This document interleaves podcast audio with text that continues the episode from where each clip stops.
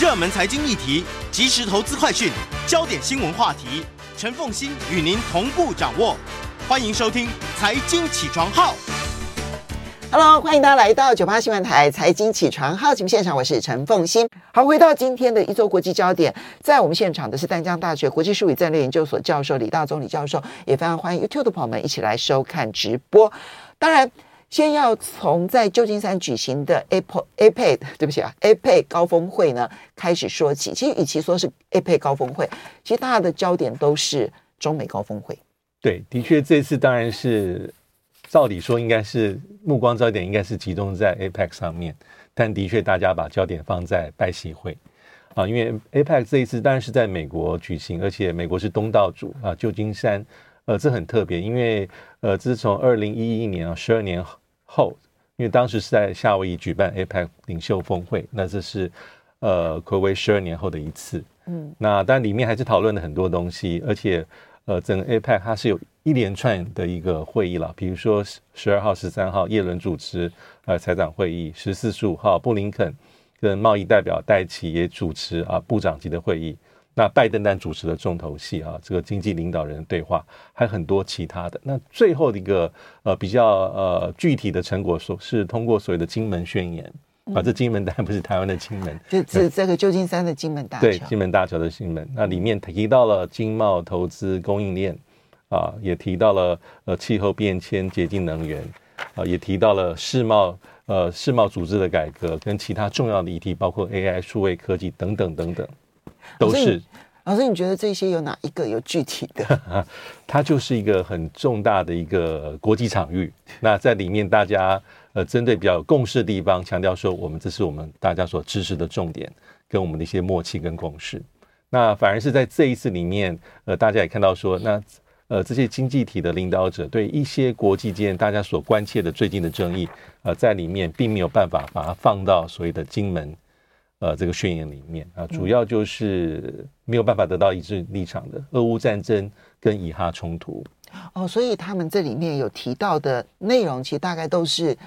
嗯，都是比较什么环保的啦，哈，或者是投资经贸的啦，投资的啦，呃，经济整合、地缘冲突的就完全没提。对，因为这一次其实就是最后是用，因为美国是主席国，他是把它放在主席国的声明里面。那为什么俄乌战争没有办法纳入这个金门宣言？啊，主要就是因为大家有些国家认为说哈，这些区域性的一些冲突可能未必适合放。嗯，那最后放在美国的主席国声明里面，他的讲法是说哈，大多数的 APEC 这个经济体啊，强烈谴责对乌克兰的侵略，那也强调联合国宪章啊，这个主权独立、领土完整等等等等。他他用字遣词是比较稍微中中庸一些些，那里面并没有提到全体会员国。强烈谴责对乌克兰侵略，也没有指名道姓俄罗斯为这个所谓的侵略者，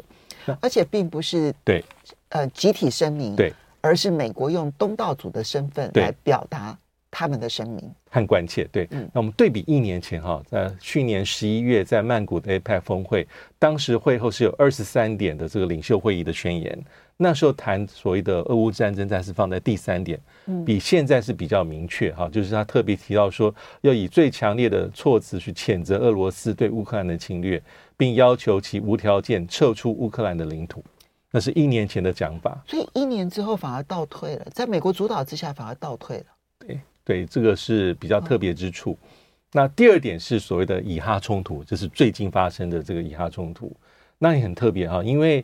呃，为什么没有办法放入所谓的金门宣言里面？就是因为部分的这个国家，他们说哈，APEC 不是一个适合讨论地缘政治争议的一个论坛。那这点其实，如果是按照这样的逻辑的话，那去年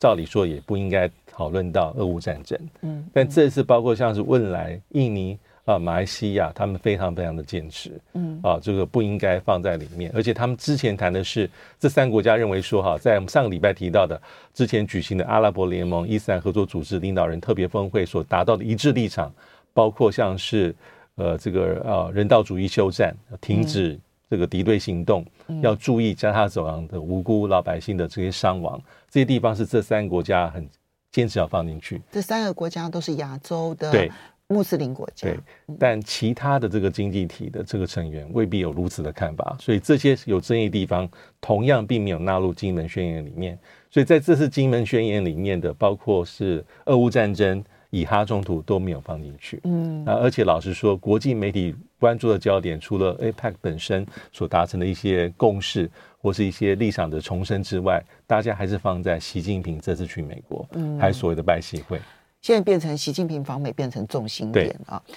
其实，嗯，这个 APEC 啊，在一九九零九一的时候成立的时候。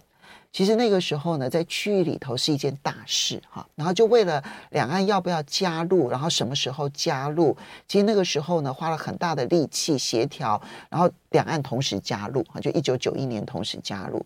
一九九三年的时候呢，是第一次的非正式领袖会议，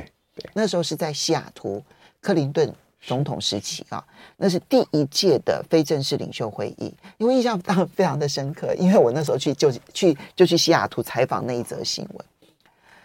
其实我现在回头去看啊，因为从一九九三年的第一次非正式领袖会议，然后到现在二零二三年三十年下来啊，那么嗯，当初啊，其实在那个非正式领袖会议当中是有一个很强大的企图心，希望能够推动。这个区域范围的一体性的贸易自由化，所以那个时候是有进程的。就就 APEC 里头，为什么它的部长级会议是两个部长，一个是财政部长，一个是外交部长，他就希望在政治上也结合，然后在财经领域方面也结合。可是我觉得经过了三十多年的运作，它越来越像大拜拜，因为它的分歧越来越大，而不是越来越统合。所以这是我在观察 APEC 的时候呢，一个很大的一个感想变化。因为三十年下来，APEC 的所有的议题其实没有任何区域整合的进展，只是只是利用这个平台。大家见面，然后表达一点意见而已。我觉得这点其实是这整个区域整合，我觉得它象征着失败的一个很重要的一个情况。好，不过大家的焦点就放在习近平访美了。对，对嗯，因为习近平老实说，我我们做这些初步的统计啦，就是习近平到目前为止访问过美国九次，在担任国家领导人之前有四次，那担任国家领导人之后大概也这次应该算是第五次了。嗯，啊，包括第一次是一三年。六月份的那时候还是奥巴马总统加州阳光庄园峰会，对，不过那是属于比较非正式的峰会。嗯，那接下来是二零一五年九月份啊，他去参加第七十届呃联合国大会活动，那同时也去了西雅图。纽约还有华府的访问，我们稍微休息一下，等一下回来再来看一下他这次访美的影响有多大。欢迎大家回到九八新闻台财经起床号节目现场，我是陈凤欣，在我们现场的是淡江大学国际事务与战略研究所教授李大中李教授，也非常欢迎。YouTube 的朋友们一起来收看直播。刚刚李教授提到说，其实这一次的 APEC 会就变成了重心点就放在习近平访美了，大家就看说啊，他跟拜登谈了什么，然后他跟岸田文雄谈了什么，他见了哪些人，他没有见哪些人，对对对，他在场中。跟谁互动了？没有跟谁互动，就变成了是这样的一个焦点啊。好，那习近平呢？以呃，刚刚这个李教授统计，其实他一共访美这次是第九次。那担任国家领导人之前四次，对。那担任国家领导人之后五次，从他一上任之后的二零一三年他就访美，对。然后二零一五年那次是最轰动的西雅图夜未眠嘛，就西雅图的，就是。几乎美国所有的企业全部都涌到了西雅图，然后就为了要跟习近平见面那一次。对，好，那那也代表的是两边关系的一个很重要的高峰。对，可是后面二零一六年当然就急转直下。哈，没错。那嗯，所以你怎么看这一次习近平访美的主轴，然后以及真正达成的一些重心，然后跟之前的访问比较？对。呃，因为在他之前担任国家领导人之后，就像刚才凤信所提，一三一五，然后还有一个一六年啊，三月份，其实呢是出席华府的，就奥巴马政府的核子安全峰会啊，那是奥巴马任期的最后一年。嗯，那到川普上台之后，就是二零一七年四月份那一次，呃，所谓的这个呃。佛佛罗里达州的海湖庄园峰会，那。川普的孙女，川普的孙女还唱茉莉茉莉花背唐诗啊，嗯、那时候看起来是关系是回稳，但没有人想到二零一八年美中关系急转直下，嗯、所以这次去其实已经是大概六年来第一次。嗯呃习近平再踏入美国，而且是而且是巨星。他其实这次很重要，就是虽然是在 APEC 的场合里面他去美国，但是是定调为是美中领导人的峰会，他位阶其实非常非常高。嗯，那到底呃要如何去看？中美贸易战之后第一次访美耶？中美贸易战，对，没错，没错，所以还是意义非凡了、啊。就是说，你说谈到什么具体的成果，其实大概里面可以看出有几个。呃，第一个我刚刚忘了讲，就是说，刚刚风清有提到说，当然他趁着这个 APEC 场域里面，的确去见了墨西哥总统，也会晤了秘鲁总统、斐济总理、汶莱的苏丹，还有很重要日本的这个呃首相岸田文雄。那这是属于中国大陆列记的正式的跟。国家领导人见面，对。那至于像是加拿大，他并没有算，就是属于比较像是去年有点像场边的会晤、聊天、聊天，但并不能算。那这个还是非常非常重要。那到底这次的成果如何？我觉得还是达到一些具体的成果，因为呃，我觉得美国的安排其实也是有精心的设计。这一次，因为他从筹备的准前期准备作业是做得非常久。那包括最后王毅去，那定调很多相关的细节，包括地点啊，加州的这个呃费罗里的庄园啊，它这是当然有它的一个很深的历史。我相信上个礼拜大家在媒体上大家也看到，那它比较特别的地方是，呃，它是上世纪一九一五到一九一七年之间建造。那我不知道各位观众如果年纪跟我一样稍微长一点的话。啊，一九八零年代有在台湾有演的一个很著名的这个电视剧《朝代》的取景地也在那边哦，真的那时候我很对，那时候我呃，我看那时候应该是小学吧，对对对，那是很重要的，也是是呃中间这个这个地方呃经过几次的转手了。那这个地方的特别是它是一个可以地点比较隐蔽，一定程度上可以去阻隔外界的一些干扰啊，对于地主国也比较好控制。但重点是，呃，双方所排出的阵仗，呃，双方所代表的人员，哈，美方几乎就是所有重要跟中国大陆相关事务的官员都出席。但对于呃北京来说，其实也是如此。哦，所以我们可以看到媒体里面的镜头跟所有的画面。那谈到什么？我觉得，呃，有几个重要的地方。我觉得最重要的地方还是在这场里面宣布说要恢复中美两军的对话，这个是最关键。呃，拜登最关心的，对，因为这我们之前呃讨论过好多次，就是很多地方美中之间慢慢已经在在做，尤其在峰会之前，包括经济的、贸易的、商业的对话，气候变迁就不用说，因为是目前美中关系进展比较平顺，虽然不管有什么样的成果，但是军事对话、两军互动，对中国大陆而言是最敏感的场域啊，所以我们看到。从去年八月份裴洛西来台之后，中国大陆所宣布的这个所谓的制裁措施，在好几个地方哈，一二三四五六七七大项里面的前三项是属于军事，在这次双方都说要把它恢复，我觉得这就是比较正面的地方，包括了他们有有点名说这些要恢复，有特别点一个个点啊，包括中美启动两军的战区两军啦战区领导人的通话，嗯啊，这是本来要做，但去年一月八月份就。把它终止。嗯，那中美两这个国防部的工作会晤啊，DPCT，它是属于工作层级的这个窗口。嗯，想不到在去年被封住，那现在有中又恢恢复回来。MMCA 是中美海上军事安全磋商的机制对话，这是一九九八年就做的。嗯，那现在也把它要恢复。那还有个地方比较重要就是。呃，芬太尼这个对待拜登来讲是一个，我觉得也是属于他比较重要的一个成果了。哈可以对美国老百姓所说啊，对我们所关心的芬太尼啊，这个北京取得一些呃所谓的共识了。就是因为芬太尼的危害对美国来说是重大的，而且美国着重这个议题蛮久了，但是中国大陆的回应大概就是不够积极。对美国来说，因为它的毒性是比海洛因强数十倍。那对，根据美国官方显示说，哈，呃，芬太尼基本上是可能来自于墨西哥跟其他国家的贩毒集团，他想办法去，就是这个这个偷渡到这个美国境内，危害美国的这个老百姓的健康。但是他的成这个呃所谓的制造芬太尼的一些呃来源啊，可能是跟中国大陆比较相关。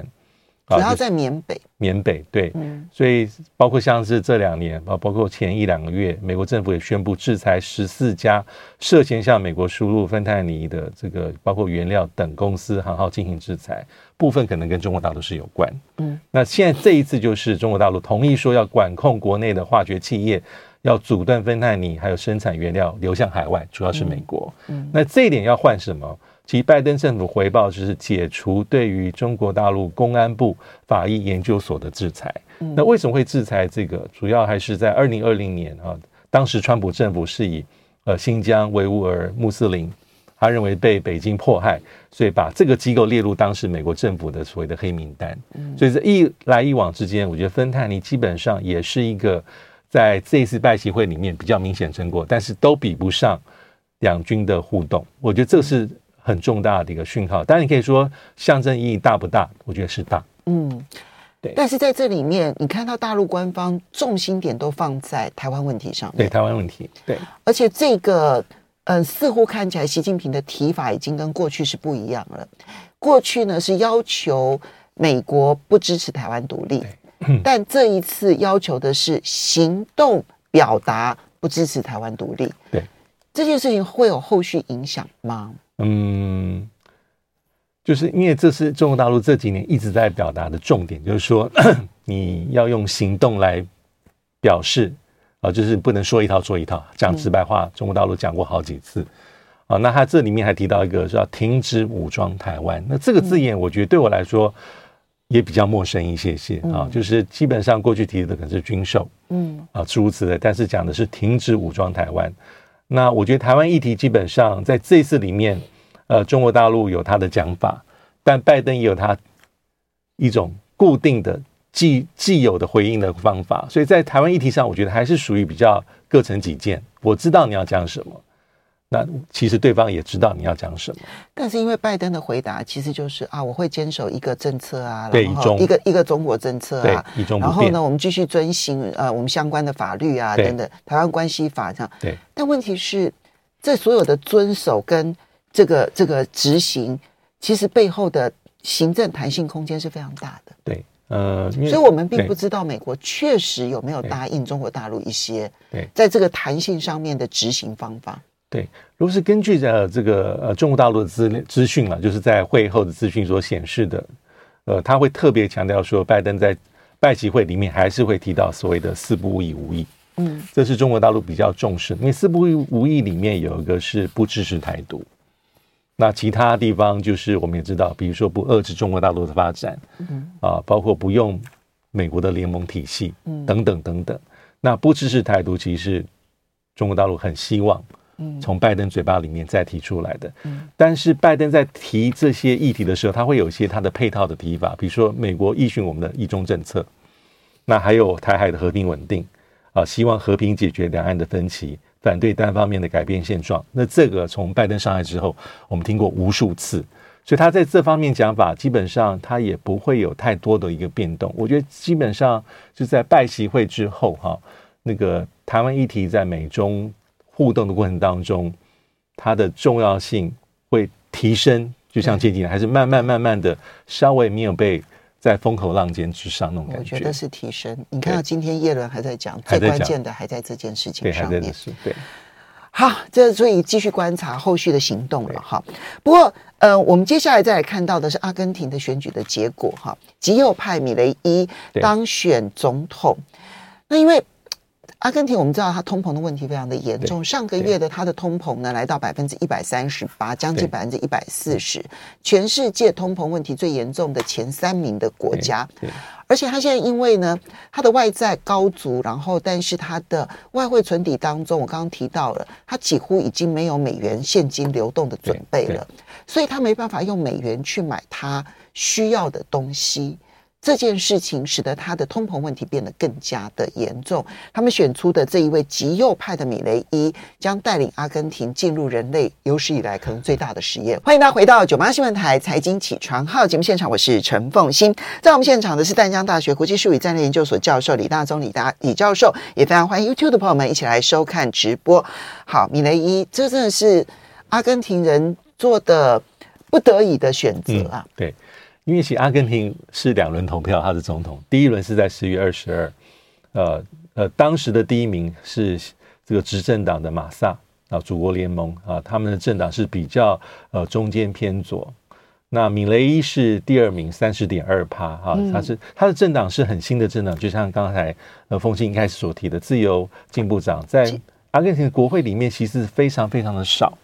那当时他拿到三十点二，那第三名也是属于中间偏右，这个呃布尔里奇二十三点八，因为他的规定很特别，是阿根廷的选制是在第一轮选举里面要有没有如果没有候选人能够拿到百分之四十五，或是得票百分之四十，而且胜过其他候选人百分之十，就要从最高的两位到进行到第二轮。嗯，那第二轮其实是在十一月十九号，因为在第一轮选举之后，那位所谓的右翼的这个。呃，布尔里奇是支持米雷伊，所以很清楚，在第二次呃第二轮选举里面，哈、啊，这个米雷伊他拿到百分之五十六以上的票，所以他的胜负非常的清楚。